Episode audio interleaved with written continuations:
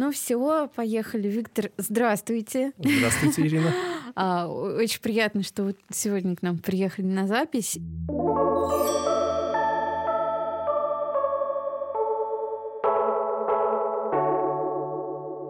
Всем привет! Меня зовут Ирина Смирнова, я историк, и это подкаст «Биография культа». Наш подкаст — это часть большого научного проекта «Святые герои.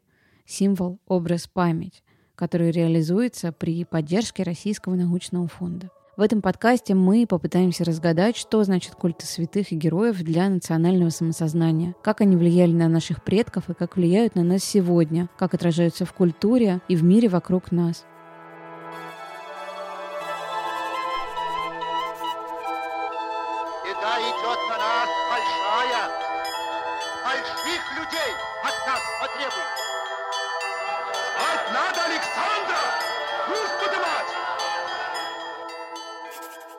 С вами э, сегодня мы поговорим на такую специфическую тему, именно о вашем исследовании, о том, чем занимаетесь вы. Вообще заявились мы с культом святой Ефросинии Полоцкой в 19-20 э, веках. В начале 20-го, да, потому что, насколько я вдалась немного в эту тему, именно в начале 20 века для этой святой стали происходить такие большие события в, для культа, да, пожалуй, uh, да. в э, рамках страны. Но для начала хочу вас вас попросить рассказать в принципе про эту святую, про эту тему, которой вы занимаетесь, потому что для меня это неочевидный святой. Я сразу издалека немножко еще как бы вот про себя добавлю, что у меня в детстве было 12 книг со всеми святыми русскими на каждый день. И это было такое домашнее чтение. Я помню, честно, только Серафима Саровского и Александра Невского. И как раз думаю, что вы сможете вот э, рассказать про... Как я уже сегодня, заранее готовясь к записи, стала читать, и оказалось, что это просто удивительная какая-то женщина, о которой мы с вами сегодня разговариваем. Расскажите немного вы, что это вообще за святая, откуда она, как произошло, что мы сегодня не говорим.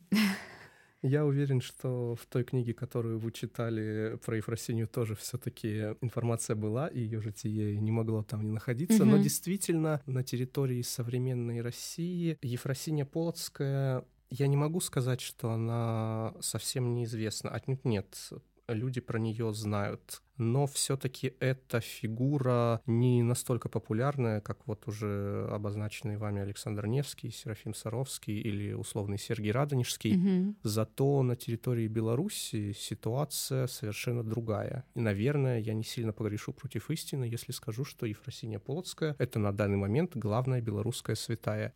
Помимо всего прочего, именно вопросом как же так получилось, я и занимаюсь. Если говорить о самой Ефросинии Полоцкой, то Ефросиния — представительница рода полоцких князей. Ефросиния жила в XII веке, родилась в начале века, там есть несколько разных дат ее рождения, но сказать, в каком именно году она родилась, точно почитать за счет, скажем так, очень узкой источниковой базы довольно сложно. Соответственно, Ефросиния так или иначе жила в XII веке. Ефросиния была дочерью одного из младших представителей линии полских князей Святослава или Георгия в крещении Всеславича. Он был сыном Всеслава Чародея, знаменитого полского князя, при котором была построена Полоцкая София. И, соответственно, Ефросиния — это внучка, э, наверное, самого известного полоцкого князя, в принципе, за всю историю княжества. Сама Ефросиния, э, на самом деле,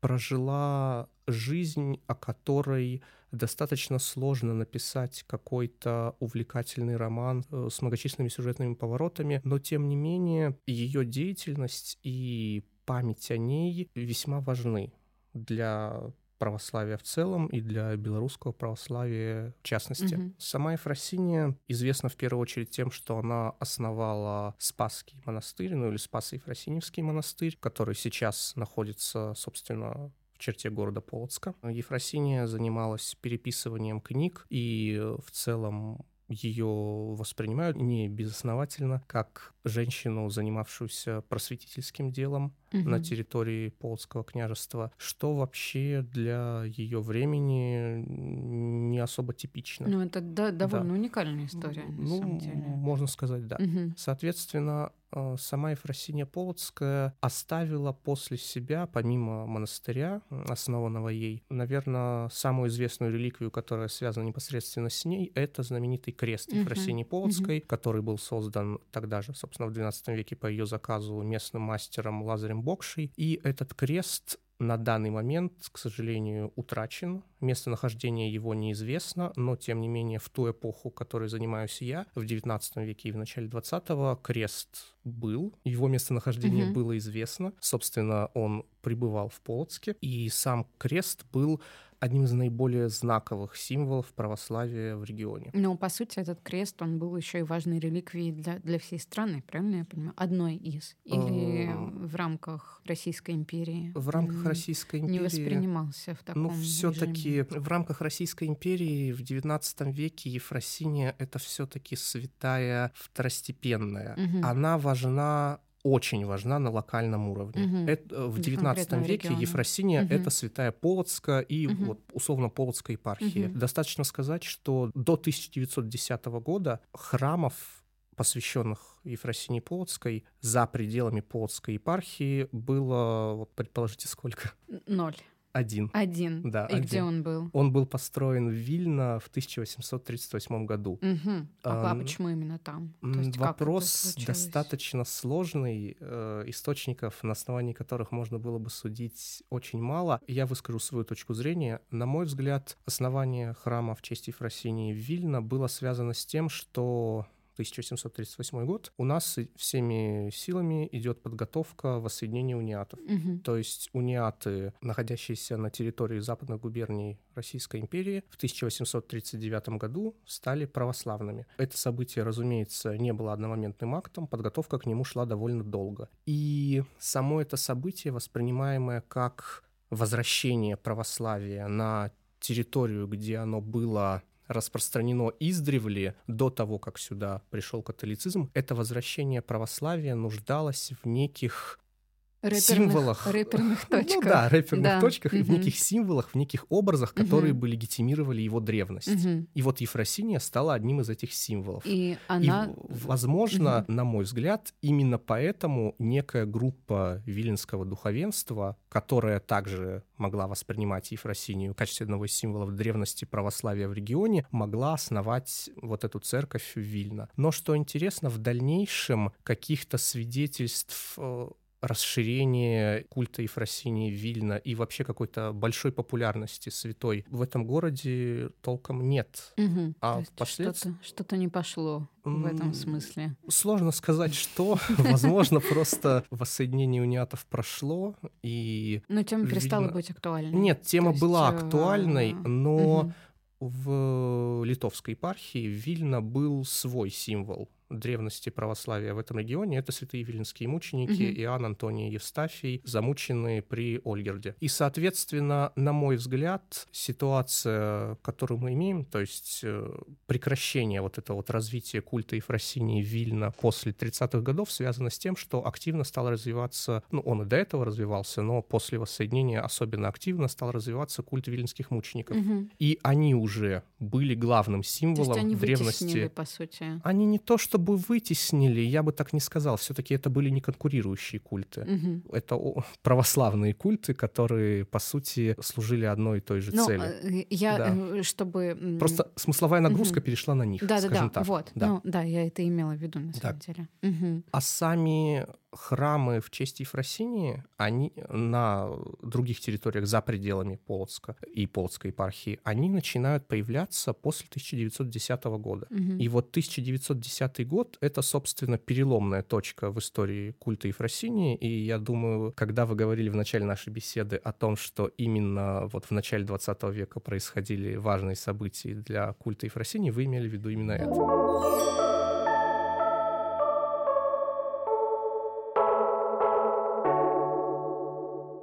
Да, я имела в виду именно да. это, потому что, как я понимаю, а, из того, что я успела прочесть, э, культ выходит на э, личность Ефросинии, обращает внимание император. Но он, не, я, наверное, неверно выразилась в плане того, что он обращает внимание на нее, но в том плане, что он способствует. Э, он одобряет, одобряет перенесение да, мощей. Да, одобряет перенесение мощей.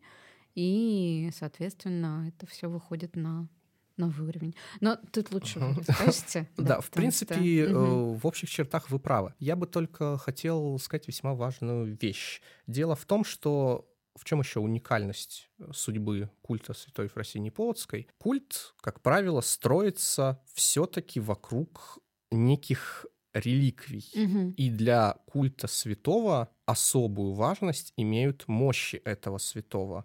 Но в случае с Ефросинией, поскольку она, как вот немножечко соскочив с темы, я не сказал о том, что перед своей смертью святая отправилась в паломничество в Иерусалим. В Иерусалим. Да. Угу. И в Иерусалиме она и скончалась. Угу. Соответственно, ее мощи пребывали в Иерусалиме спустя совсем недолгое время. Потом они были перевезены на Русь. Но тут разные могут быть мнения, почему, но, по всей видимости, из-за того, что отношения киевских и полоцких князей на тот момент были не самыми хорошими, в итоге мощи до Полоцка добраться не смогли и остались в Киеве, в Киево-Печорской лавре. И, собственно, вот с конца XII века и до 1910 года мощи Ефросинии Полоцкой прибывают в Киево-Печерской лавре. Угу. При том, что там какой-то особо большой популярностью они не пользуются, и Ефросиния, как популярная в Киеве святая, ну, тоже угу. она такой не была. Угу. А в Полоцке ее культ живет но... То есть, э, да. перебью вас, угу. то есть получается, что вот весь этот период, пока мощи по 1910 год находились в Киеве, культ все равно каким-то образом именно в Полоцке поддерживался. Да, то есть культ про нее помнили. Да. И это при том, что мощи отсутствовали да, на мощи этой территории. То есть на чем строился этот культ в таком случае? Все вот это угу. вот большое количество веков. Это очень хороший вопрос, и ответить на него исчерпывающе и однозначно, на мой взгляд, едва ли возможно. Но определенно определенные штрихи все-таки наметить можно. Во-первых, э, уже упомянутый выше крест. Угу. Все-таки это очень важная реликвия. И крест был до возвращения мощей. В Полоцке крест был главным символом культа Ефросинии угу. и главным, скажем так, объектом поклонения, связанным с ней. Наконец, сам монастырь по сути, монастырь был, хоть он был ну, небольшим и не обладал каким-то, скажем так, ну, как некоторые монастыри, политическим влиянием, mm-hmm. но, тем не менее, вот этот вот культурный очаг и память о Ефросинии в монастыре теплилась.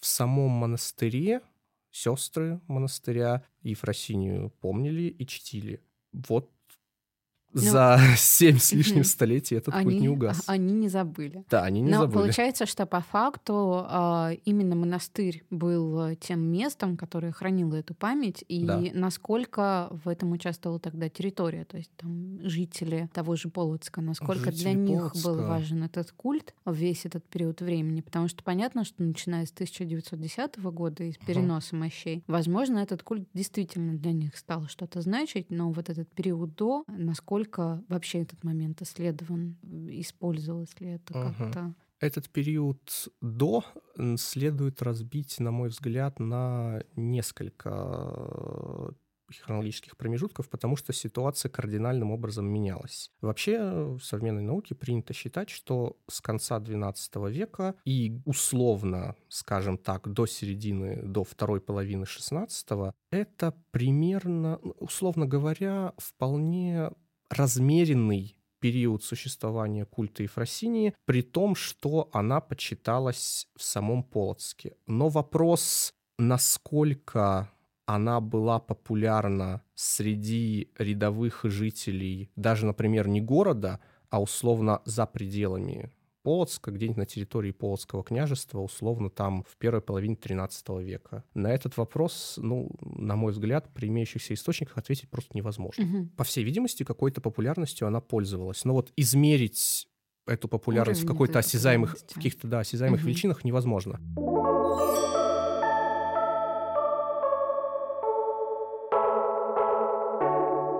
Далее XVI век, а точнее период пребывания Полоцка под властью Ивана Грозного, собственно, с 1563 по 79 года, это период такого всплеска внимания к Ефросинии, потому что сам крест Ефросинии, который окольными путями через Смоленск оказался в Москве, стал во время похода Ивана Грозного на Полоцк одним из символов. Угу. С крестом связано, ну, условно скажем, поверье, и на нем есть соответствующая надпись о том, что этот крест должен пребывать в монастыре. А мы оставим ссылку на фотографию с крестом Хорошо. под подкастом, да, чтобы сразу Хорошо. подкрепить это. А, И, Мгм. соответственно, Иван Грозный, когда шел на Полоцк, в качестве э, одного из идеологических оснований использовал тот факт, что вот он возвращает крест на его законное место. Мгм. То есть он идет возвращать реликвию в Полоцкий монастырь. Не- Неплохой повод, да? Нет, ну Захватить территорию. Простите, мы это уберем, конечно, но... да, это лучше убирайте. Ну, знаете, Вообще говоря, решение отличное вообще вариант. нет, ну это не было единственным обоснованием. Да. захватила ваш дом, мне просто надо было вещь вам вернуть одну, поэтому я захватил ваш, ваш садовый участок и баню тоже. Да, я очень надеюсь, что мы это вырежем.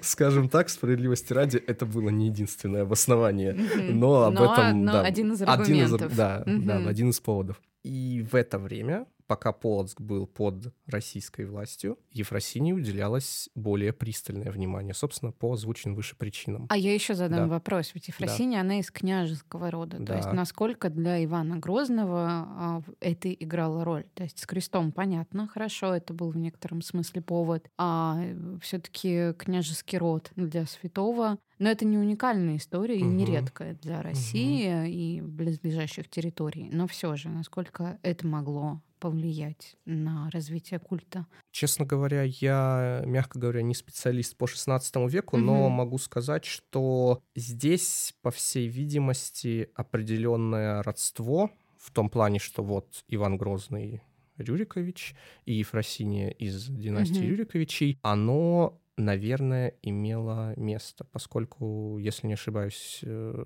житие Ефросинии включено в степенную книгу. Мгм. И, соответственно, какие-то такие идейные построения у Ивана Грозного вполне могли быть. Но здесь лучше обратиться не ко мне, а к специалистам по 16 Именно веку. по этому периоду. Да. Мгм.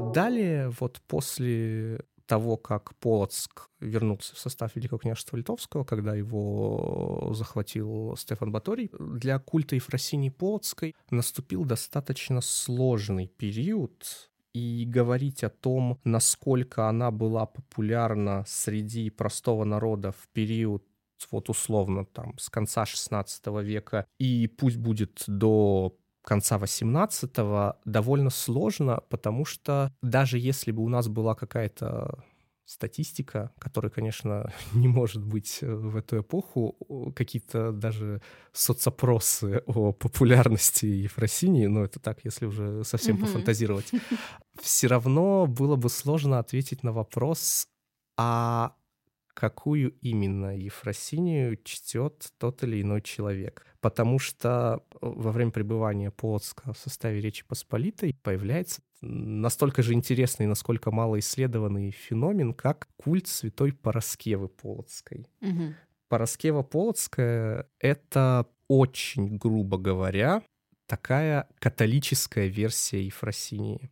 Сразу скажу, что согласно трудам историков XIX века Сапунова и Данилевича, аргументы которых мне кажутся весьма убедительными, Пороскева Полоцкая как реальный человек никогда не существовал. Мгм. Но как образ она оказала на историю культа Ефросинии очень большое влияние. Итак, кто это такая? Сама Пороскева якобы, там могут быть разные версии, ее сведения о ней могли излагаться по-разному, но это якобы следующее игумение Спаса Ефросиньевского монастыря после самой Ефросинии. И впервые она появляется в источниках XVI века, и в дальнейшем уже в трудах базилианских авторов, ну, униатских авторов 17-18 веков. И там ее житие излагается в такой весьма странной форме. Судите сами если настоящая Ефросиния, скажем так, оригинальная Ефросиния Полоцкая перед смертью отправилась в Иерусалим, в паломничество,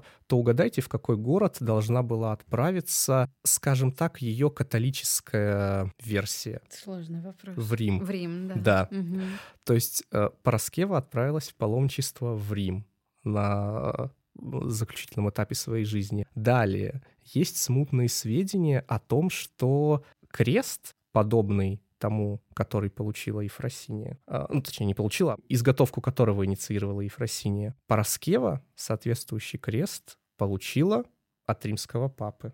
Угу. Тот же самый? Нет, или, нет, нет, это, это разный аналог. Крест. А, есть... Аналог, угу. да. Угу. Но дело в том, что здесь, скажем так, такого единого канона не существует, потому что вот эти разные версии о Пороскеве, разные отдельные факты, в кавычках, их очень сложно выстроить в некую цельную систему, потому что они друг другу противоречат. В итоге мы имеем с конца XVI века, условно, по XVIII век, непонятно, когда именно сформировался вот этот образ Пороскевы окончательно, в книжной версии интеллектуалов базилианских Пороскева — это самостоятельная святая, угу. которая при этом связывает Спасо-Ефросинский монастырь с Римом, с католицизмом, но при этом в сознании простого населения, насколько мы можем судить уже по источникам XIX и даже начала XX века, образы Пороскевы и Ефросинии словно бы слились. Ну, да. на самом деле, да, когда ты читаешь про Ефросинию, то там везде в скобках указано, что или Пороскева, или еще что-то. То есть есть несколько, ну, ну то есть как будто там... бы у нее там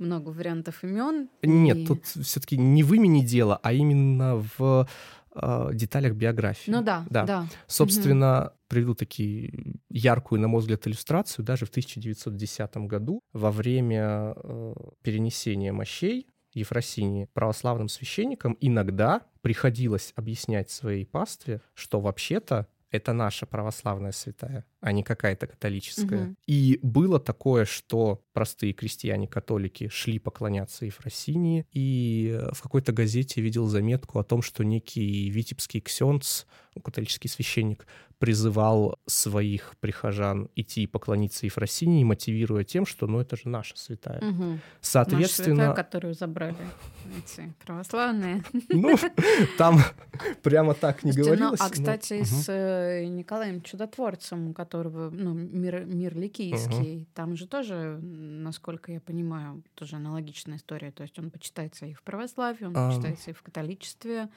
и мощи да, являются но... таким местом поклонения ну, всех христиан. Скажем так, э, все-таки Николай Мерликийский это действительно один из тех святых, один из самых популярных христианских святых, которого почитают и православные, и католики, да, безусловно. Да. Но при угу. этом нет какой-то вот дискуссии яркой, как с Ефросинией. Ну, я имею том, в виду что, к да. тому, что а, вообще, в принципе, такая ситуация, когда один святой может а, распределяться по да. разным угу. религиям, а, она имеет место быть. Да, То есть это имеет... есть, такие ситуации происходили. Да, ну... Разные корни у угу. этого могут быть, угу. но, в принципе, сам факт, он есть. Да, я просто к тому, что в случае с Ефросинией Пороскевой мы имеем дело все-таки в случае с святыми, которые почитаются и православными, и католиками, там, с тем же Николаем Мерликийским, у него есть житие, и с его жизнью все более-менее понятно. Угу. А Ефросиния и Пороскева, они словно бы в сознании разных людей то сливаются в одного человека, то э, разводятся как э, две разных святые. Образ Пороскевы, скажем так, окатоличил в сознании части населения образ Ефросинии. И в итоге у нас получилась такая, простите, каша. Угу. То есть к XIX веку, когда мы говорим о популярности Ефросинии в среде простого народа, надо разделять, кто вообще помнил, так сказать, Ефросинию именно вот такой, какой культ ее был, ну, условно помнил, была. какой культ ее был в XII веке до до прихода католицизма. Mm-hmm. И все-таки боюсь у большинства населения простого местного, которое все-таки, ну, большинство местных православных все-таки на 19 век это либо воссоединенные из унии, mm-hmm. либо их там дети-внуки. То есть э, определенные униатские и католические традиции в их э, жизни были сильны. И, соответственно, образ Ефросинии Полоцкой был, ну, слегка, если говорить с точки зрения православных, ну, слегка вот запятнан какими-то такими следами вот этой католички Пороскевы, mm-hmm. скажем так. Соответственно, популярность культа в Полоцке там, условно, в XVIII веке, безусловно, была, да, но образ самой святой в сознании населения не был достаточно четким, не был четко православным скажем так. Виктор, а можно да. я вас спрошу, потому да. что как я для себя поняла на угу. самом деле, что вообще вполне вероятно, что Параскевы-то никакой и не было. А, да. То есть, что по сути а, католики, вдохновившись культом конкретной святой на этой территории, ну, создали что-то наподобие, но перевели это в католическое русло. То есть, ну, по факту это все-таки был один человек, который... Ну, безусловно, Ефра... Который, да, да. да, уже потом использовал, да, то да. есть его культ использовался для каких-то своих целей, которые решали католики, но так как именно через культ уже существовавший угу. на конкретной территории, им было, видимо, удобно взаимодействовать угу. с населением, они его и взяли. Ну, и это тоже, я думаю, нередкая возможно. на самом деле история вот для таких да. регионов, которые постоянно находятся вот то там, то тут. В этом смысле, если мы возьмем, например, а, северные регионы или Пермский край, то там есть такая особенность,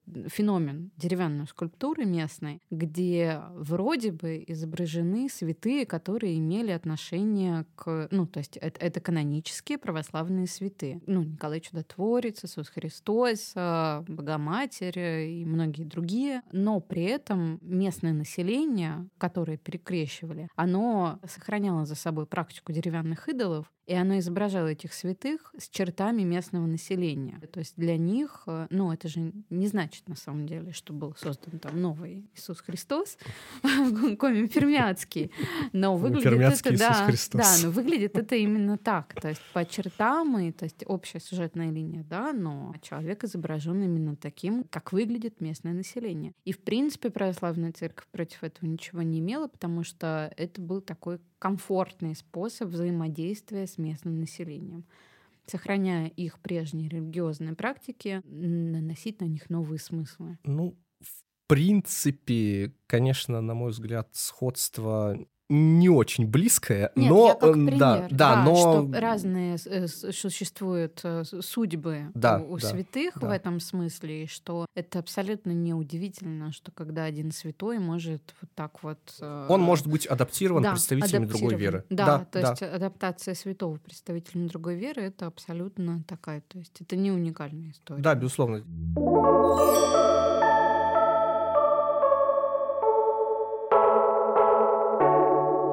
А что сейчас с культом Пороскевы? Он, культом Пороскевы? он ушел после событий вот. там, 1910 года? Или все-таки вот нет. держался? Нет. А, нет. И угу. если я ничего не путаю, будет очень смешно, если я ошибаюсь, но, mm, по-моему, в Полоцке именно если идти по улице Святой Ефросинии Полоцкой, uh-huh, uh-huh. которая идет к Спасо-Ефросиньевскому монастырю, и свернуть на другую улицу, э, на ней будет находиться небольшая униатская церковь, посвященная Святой Пороскеве Полоцкой. Uh-huh. То есть ее культ живет. Uh-huh. Другое дело, что какая-то популярность Пороскевы в народной среде она уже изжита. Вот это, я думаю, ну, я имею в виду массово среди тех людей, среди тех белорусов, которые э, являются православными и почитают Ефросинию Полоцкую, я полагаю, все-таки у подавляющего большинства из них вот эти вот налеты католицизма, которые имели место в XIX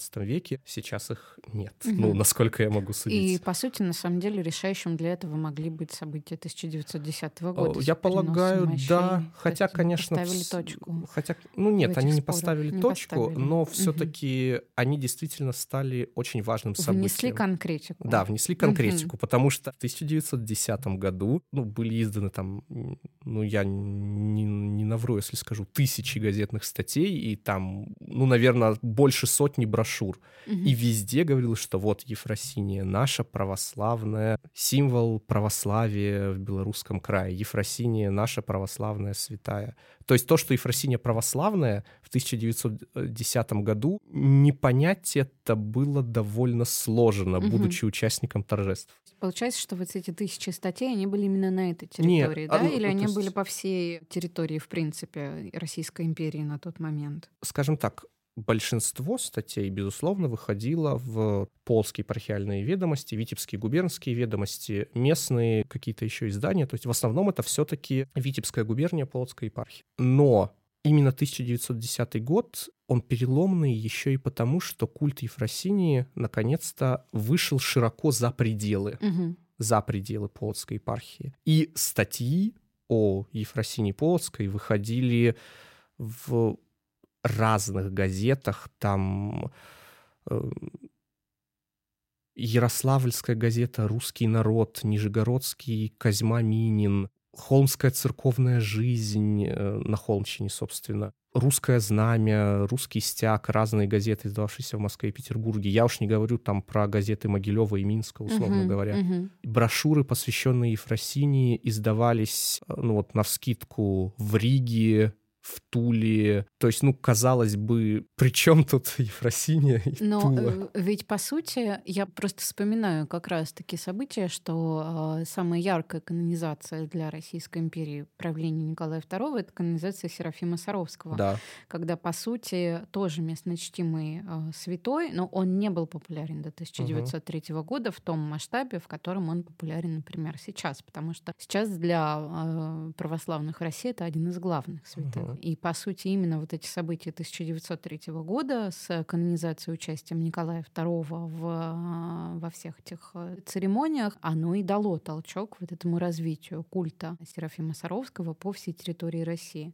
И выходит, что участие, опять же, властей и в канонизации Евросинии Полоцкой, оно тоже не дало- канонизация, не, извините. не в ко- о, Да. простите, да, я уже все, да, в перенесении мощей, то есть, в принципе, как бы обозначение этого события, оно а, тоже вывело на новый уровень. То есть, получается, что именно внимание власти в данном конкретном случае сыграло решающую роль. Я Мгм, сразу мгм. задам, наверное, кидаю вам кучу вопросов, но они все примерно в одном контексте идут. То есть Мгм. насколько после событий 1910 года культ Ефросинии стал развиваться в плане постройки храмов на других Мгм. территориях. Происходило ли это или нет? То есть вот перенесли мощи, все в порядке, да, мы услышали, действительно это важная святая для нас, но как бы мы лучше построим храм Александру Невскому. Вот тут вот. Ну, храм Александру Невскому, безусловно, продолжали Да, строиться. да, это понятно. А, да, ну, как но, бы еще один. А, Скажем так, действительно, вот на мой взгляд, наверное, в истории культа Ефросинии Полской, как ни странно, самый интересный промежуток времени — это вот с 1910 по 14 год, Мгм. после перенесения мощей до начала Первой мировой. Храмы и часовни в честь Ефросинии Полской действительно начинают строиться в разных городах, и культ ее, скажем так, и частицы ее мощей, реликвии, связанные с ней, тоже оказываются в тех городах, в которых, ну, совсем не ожидаешь. А, например, собственно? А, Если мы говорим про часовню, построенную после 10 года в честь Ефросинии Полоцкой, то она была построена в Петербурге. Да. А где? Здесь? А, на территории подворья Спаса Ефросиньевского монастыря, если я не ошибаюсь, сведения такие очень расплывчатые, Мгм. ничего в ЦГИА на данный момент мне не удалось найти, то в районе Нарской заставы. Мгм. Но подробнее сказать, к Но она- сожалению, она не пока сложно. сохранилась Нет, она не сохранилась. времени. В 30-е годы она не сохранилась. Ну, понятно. Да. Да. Э, друг- собственно, также храм в честь Ефросинии был основан в Минской епархии, где прежде их не было. И э, еще, что довольно интересно, храм в честь Ефросинии был основан на Холмщине. Наверное, было бы непозволительно забирать у нашего разговора много времени, объясняя, что такое холмский вопрос и какую роль он играл в Российской империи начала 20 века, но вкратце Холмщина — это небольшая территория, входившая в состав царства польского, территория за Западным Бугом. Угу. И эта территория, населенная не только польским населением, но и населением, которое в рамках официального нарратива Российской империи считалось русским, ну, малоросским. И вопрос о выделении Холмщины Холмской губернии из состава царства польского, точнее там территории Люблинской и Селецкой губернии, выделение их из состава царства польского, преобразование в Холмскую губернию и включение в состав основной территории Российской империи стоял очень остро. И в 1912 году он наконец-то был решен. И вот тогда же в, тысяч... в пользу выделения угу. и присоединения Холмщины к основной территории Российской империи. И вот тогда там был основан храм чести Ефросинии Полоцкой, угу. что интересно. Угу. Хотя культа Ефросинии Полоцкой там в Холме прежде, ну, его не было. Угу. Нет вообще никаких свидетельств о том, чтобы ее там как-то почитали.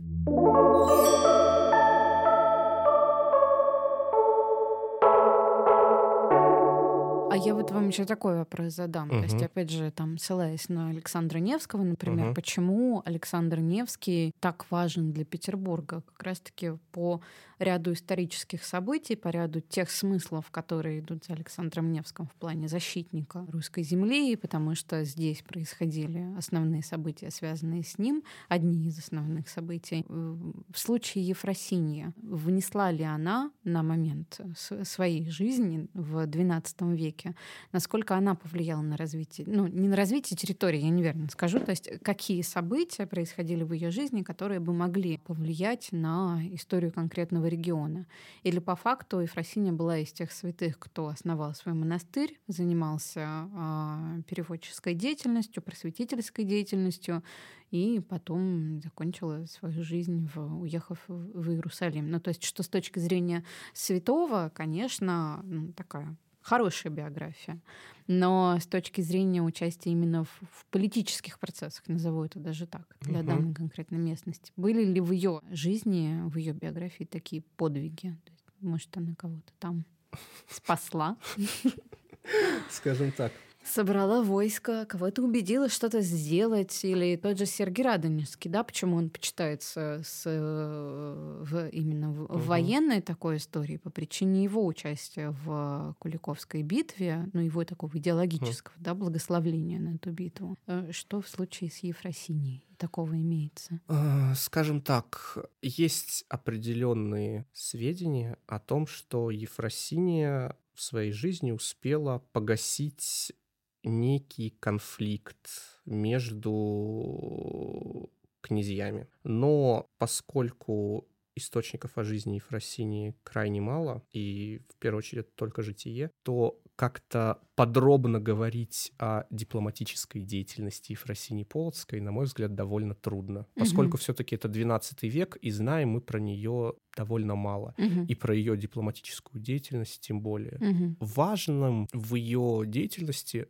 самым важным было именно основание монастыря. Угу. И в основном, на мой взгляд, она все-таки прожила именно вот такую жизнь, как вы сказали про святого. Угу. То есть вот То основал есть монастырь. Хорошая да, биография да, именно святого, да. который, соответственно, да. ну, по всем есть, канонам. Да. Угу. Она, ну, все-таки такого вовлечения в какие-то масштабные исторические события, как у того же Сергия Радонежского угу. или Александра Невского, ну, все-таки нет. Угу. Ну, то есть, по сути, для, для дальнейшего развития культа, как я, опять же, это угу. все понимаю, играла роль именно того, что она была наиболее ярким святым на конкретной территории, на, наиболее ну, яркой да, святой. Да. И по факту это был тот культ, в который имело смысл вкладываться. И, ну, я так очень угу. сейчас э, ну, топорно да. говорю про это, но все равно, то есть нужно понимать, что и для развития культа святого играют роль какие-то вещи угу. помимо веры и религии. Угу. То есть за этим стоит и политические интересы, угу. и какие-то другие решения вопросов и так далее. И, по сути, она стала той фигурой, которая была удобна в данном конкретном регионе для решения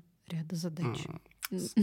Я очень ну, топорная. Здесь всё. очень, да, если все очень огрубить, в принципе, я могу с вами согласиться, но с оговорками. Во-первых, инструментом решения каких-то задач именно вот центра империи Петербурга до 1909 года Ефросиния абсолютно, ну, насколько я могу судить по имеющимся источникам, абсолютно точно не являлась. Угу. Ефросиния действительно была удобна как символ православ... исконности православия, как символ, который можно противопоставить популярности католических культов, но не центру, uh-huh. ни Синоду, ни Петербургу, uh-huh. Uh-huh. которые обращали до 909 года, они не так много внимания на нее обращали, а местному полоцкому духовенству. Uh-huh. То есть вот, да, местному полоцкому духовенству, безусловно, было очень выгодно развивать культ Ефросинии Полоцкой в условиях противостояния с католицизмом. Uh-huh. Потому что у католиков есть такие яркие фигуры, как Асафат Кунцевич, как там в меньшей степени Андрей Баболя, и, собственно, их тоже почитают в Полоцке. Угу. И им нужно противопоставить православную святую. И вот Ефросиния. Лучше Ефросинии ничего нет. Uh-huh, uh-huh. Тем более, что Ефросиния демонстрирует исконность православия здесь в те времена, как написал один автор, когда на этой земле не было еще ни одного костела. Угу, То есть Ефросиния угу. Полоцкая — это 12 век, а там Кунцевич и Баболи — это 17. То есть, грубо говоря, мы это вырежем, но она забила территорию. Ну, как бы... Можете даже не вырезать. Да? Нет, нет, шучу, шучу. Ну, по факту, то есть кто... У меня начинаются всякие дурацкие мысли, что кто первый встал, того и тапки, вот это все, ну, как бы по факту... Кто первый крестил, да? Да, да, да, кто первый крестил, кто первый крестил, того и крестьяне. Да. Так. Вот вам еще один новый тезис для... Хорошо, да. Для вашей статьи. В качестве эпиграфа можно да, взять. Да-да-да, кто крестил, того и крестьяне.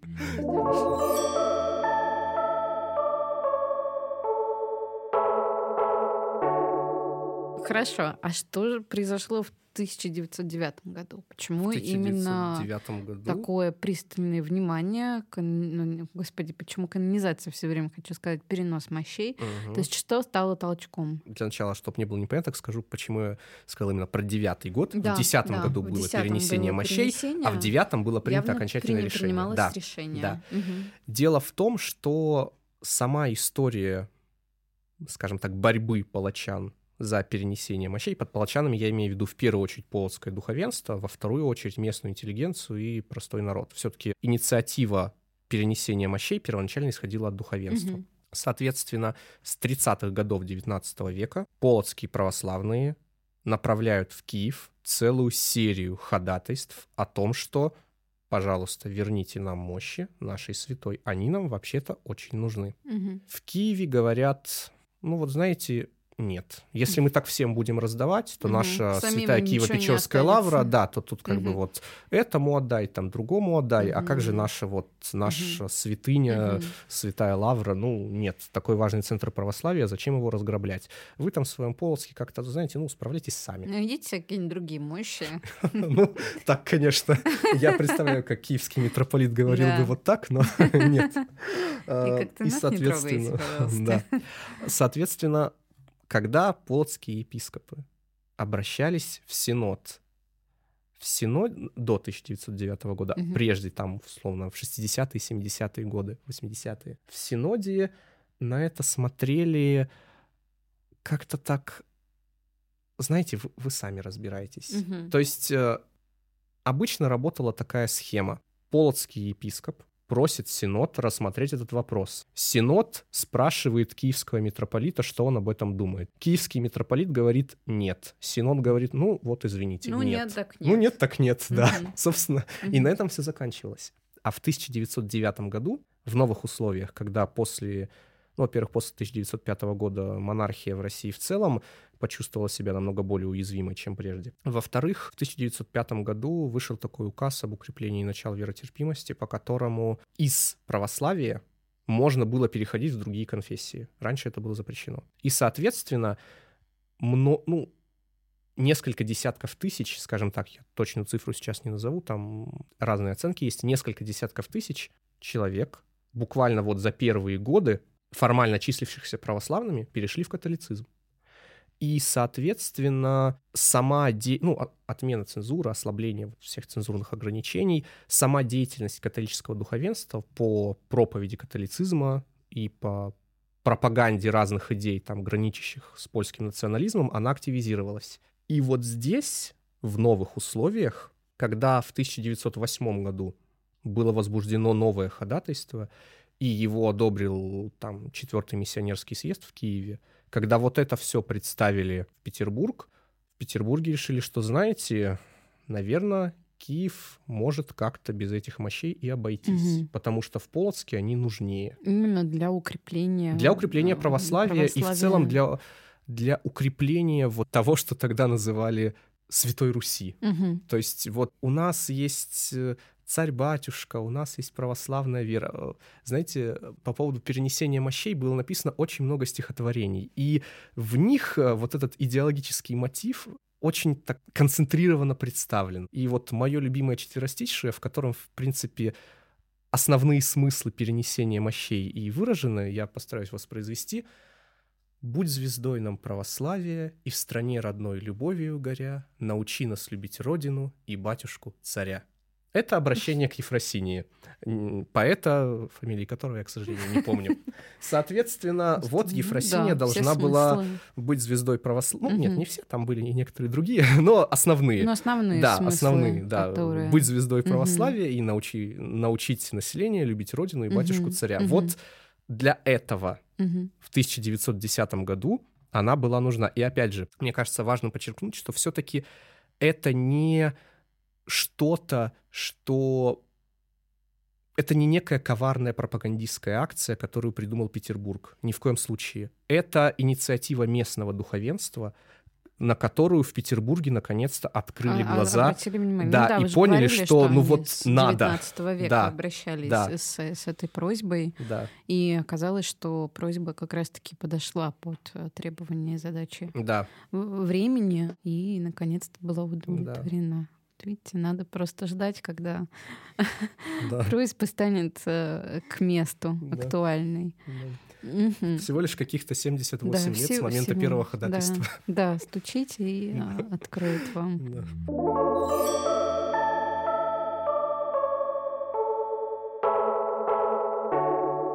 Но получается, что вот в 1910-м мощи да. переносит, участвовала ли царская семья в этих событиях каким-то образом? Очень, это очень хороший вопрос. Смотрите, личный император в торжестве не участвовал, но участвовали представители императорского семейства. Была великая княгиня Елизавета Федоровна, угу. был великий князь Константин Константинович и его дети Олег и Игорь. Угу. И была Ольга Константиновна, королева Греции. Угу. Ну, собственно, она же тоже представительница дома Романовых. Представители императорской династии, которые прибыли на торжество, на самом деле играли в нем весьма заметную роль. Ну, и если там Константин Константинович и Игорь с Олегом, его дети, они в основном участвовали там в проходившем синхронно юбилей Полоцкого кадетского корпуса, 75-летие. Ну, то есть их роль была не, не очень большая в церемонии, связанной с Ефросинией. То Елизавета Федоровна, ну, кто такая вообще Елизавета Федоровна? Это, наверное, наиболее, ну, наверное, я не ошибусь, если я скажу, что в Российской империи начала 20 века это едва ли не самый благочестивый человек. Ну да, да я с вами основательница соглашусь. Марфа, да, Марфа Мариинской да. обители. И, собственно, угу. Ефроси... Э, господи, да, Елизавета Федоровна, угу. прошу прощения.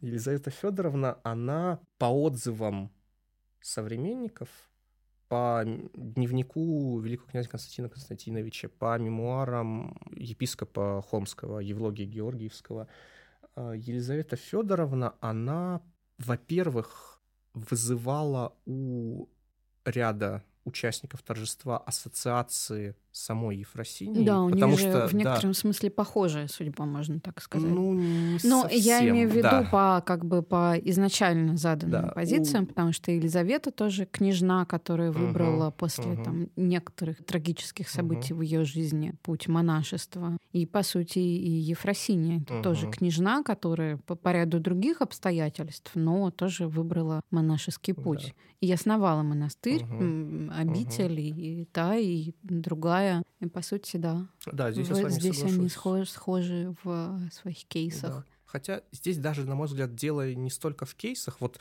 у Елизаветы Федоровны биография очень похожа на биографию Анны Кашинской. Но торжества в честь Анны Кашинской девятого года — это совсем отдельная тематика, угу. в которую, если сейчас углубляться, то времени не то хватит. Да. Угу. да, А вот с Ефросинией ее связывало скорее по мнению публицистов того времени, ее связывало скорее вот это вот во-первых, чистота девы-монахини, угу. во-вторых, самопожертвование и стремление к подвигу. Вот именно это в них обеих видели православные публицисты, которые об этом угу. писали. И сама Елизавета Федоровна, она вела себя соответствующим образом, она, ну, как действительно искренний религиозный человек. По отзывам современников, она там всю ночь стояла в церкви, ни разу не присев. Она подавала простым крестьянам. Угу. Когда э, рака с мощами переносилась, она э, шла рядом и почти во главе шествия среди тех, кто был во главе. Она же на фотографиях видно, там по поводу торжества были выпущены определенные альбомы с фотографиями. Елизавета Федоровна прибыла на торжества в Полоск э, в одеяниях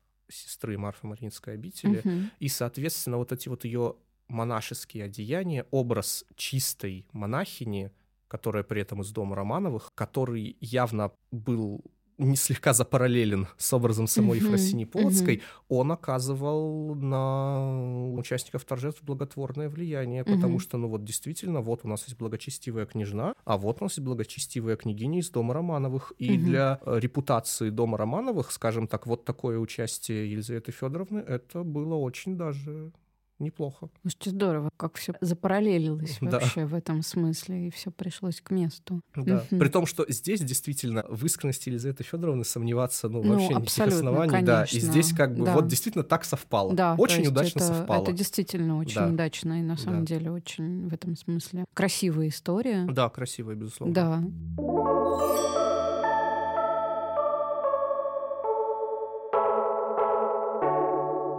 И получается, что дальше происходит перенос мощей, угу. и дальше вот эти вот четыре года, как вы угу. сказали, по 1904 год, 914, 14, да. 914 строительство часовен на территории э, Российской империи, угу. чего до этого просто не было посвящено. Ну, за пределами Полоцкой епархии. За, за пределами, да, да, за пределами Полоцкой епархии, то есть выход культа угу. вовне. А что же было дальше? Дальше происходит 1917 год, и что происходит с культом а, Ефросинии в дальнейшем? Ну, честно говоря, этот вопрос э, очень сложный, сложный. и специалистом в нем я да. не являюсь, Но ну, поэтому у вкратце. Нас с вами да. 10 минут, поэтому а, нам хорошо. просто, чтобы Прекрасно. понять, э, собственно, э, что ну, же было дальше. Во-первых, темные времена для культа Ефросинии начались все-таки не с 17 года, а с, ну, условно говоря, так, с начала Великого отступления угу, российской угу, армии, потому угу. что все-таки фронт-то постепенно приближался да, к Полоцку, да, и в итоге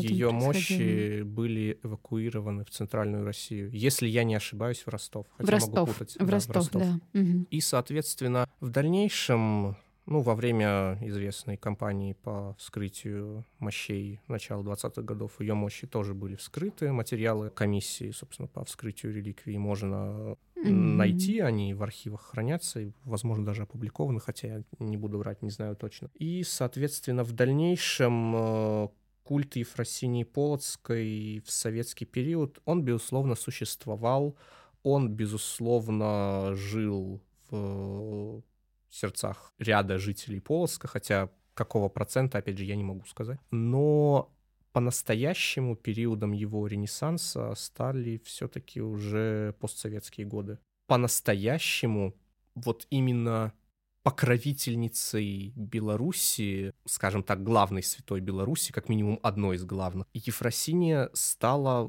несколько десятилетий назад. Угу. Именно вот не на уровне каких-то отдельных идей, поскольку такие идеи высказывались и раньше, но в сознании большинства населения. Она стала не так давно.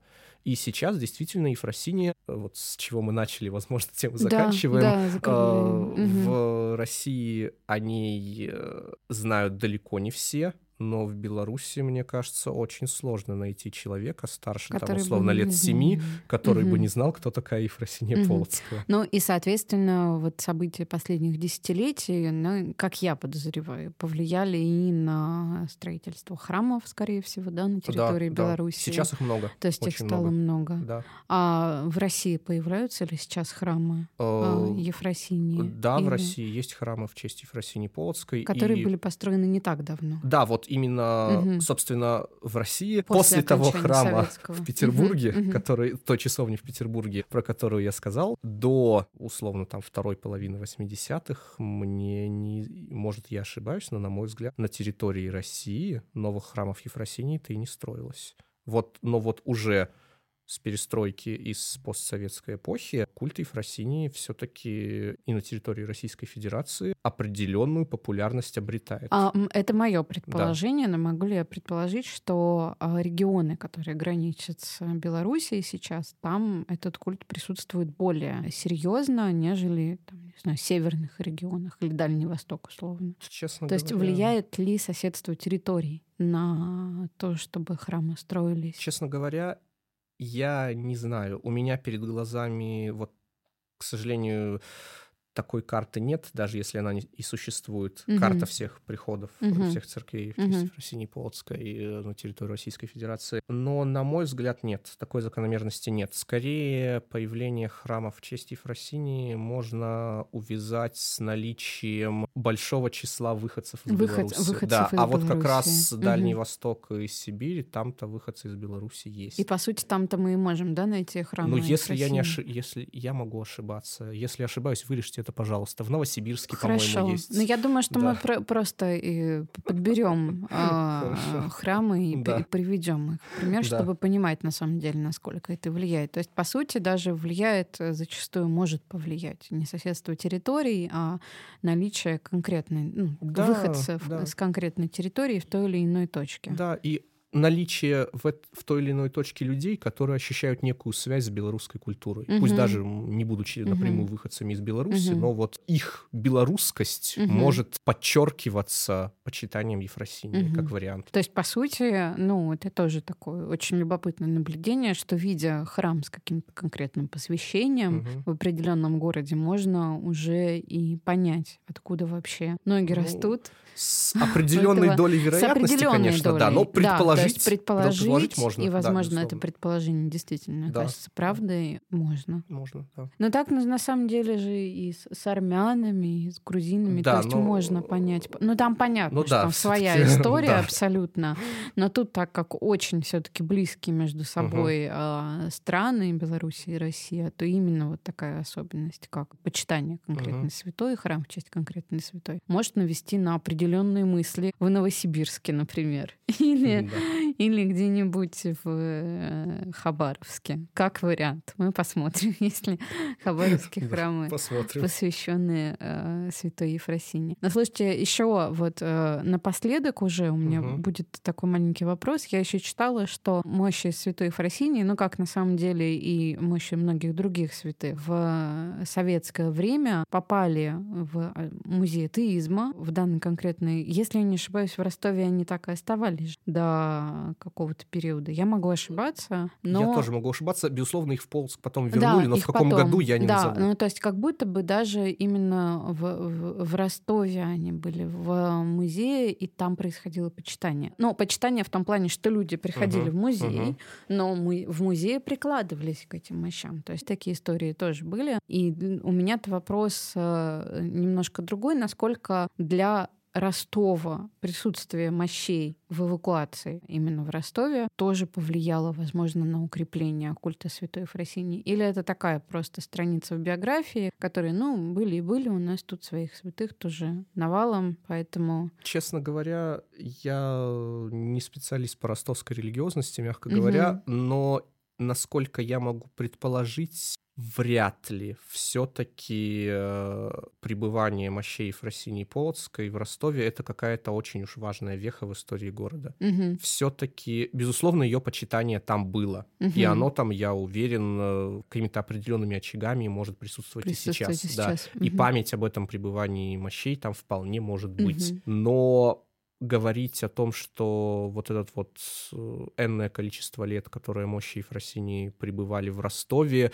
что на их основании мог выстроиться какой-то сильный культ, на мой взгляд, очень маловероятно. Мгм. Я буду рад ошибаться, и было бы очень интересно узнать. э, Ну, слушайте, это же на самом деле как вот с э, историей про а, Александра Невского, я все к нему возвращаюсь, и э, Владимир, где хранились его мощи очень долгое время. И результатом э, стало, что во Владимире культ Александра Невского, ну, не то чтобы так сильно Ну, да. присутствует, как в том же Санкт-Петербурге. Как раз-таки с Петербургом это связано с теми смыслами, которые были заложены в процессе Да. переноса мощей Александра Невского в Петербург, и смыслы эти по сей день, на самом деле, отвечают чаяниям многих людей, и, соответственно, Мгм. именно Петербург стал в этом смысле местом силы для этого святого. Хотя изначально и очень долгое время его мощи находились в другом месте. мгм. И также произошло, пожалуй, и с Ефросиней, да, потому что, как я понимаю, для Киева, где хранились ее мощи очень долгое время, культ ее так и не стал чем-то важным на Ну, фоне. он присутствует, но он Но он настолько рядовой, да, да, то на фоне он киевских на святых. фоне киевских Ефросинья святых, да, да. при этом для другой территории Да, для она, Полоцка, она да. по сути стала для Полоцка, а сейчас и для всей Беларуси, она стала а, важнейшим святым, одним Да. из главных. Хорошо.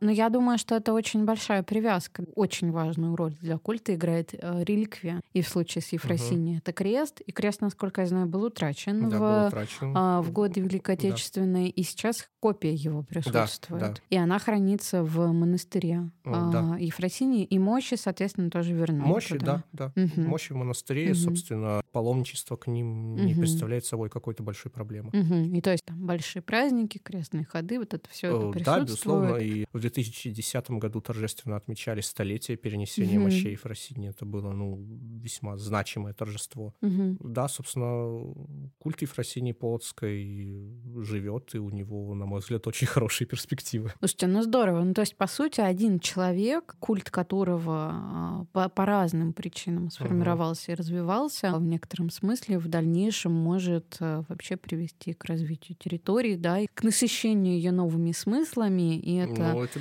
с точки зрения нашей сегодня такой довольно агностической жизни, это кажется неочевидным. Но на самом деле, если мы взглянем под другим углом на это все, то увидим, что очень многое было создано и появилось именно благодаря культам тех или иных святых. Да, безусловно. Виктор, спасибо вам большое. Это было очень интересно. Я, я почти ничего не говорила, я только слушала. Это было очень здорово. И на самом деле, вот я повторюсь, что до сегодняшнего, пожалуй, дня а, святая Ефросиния была для меня абсолютно неизвестным персонажем. А, Но сегодня я узнала о ней очень много нового и интересного. Спасибо вам большое. Был очень рад прийти. Спасибо.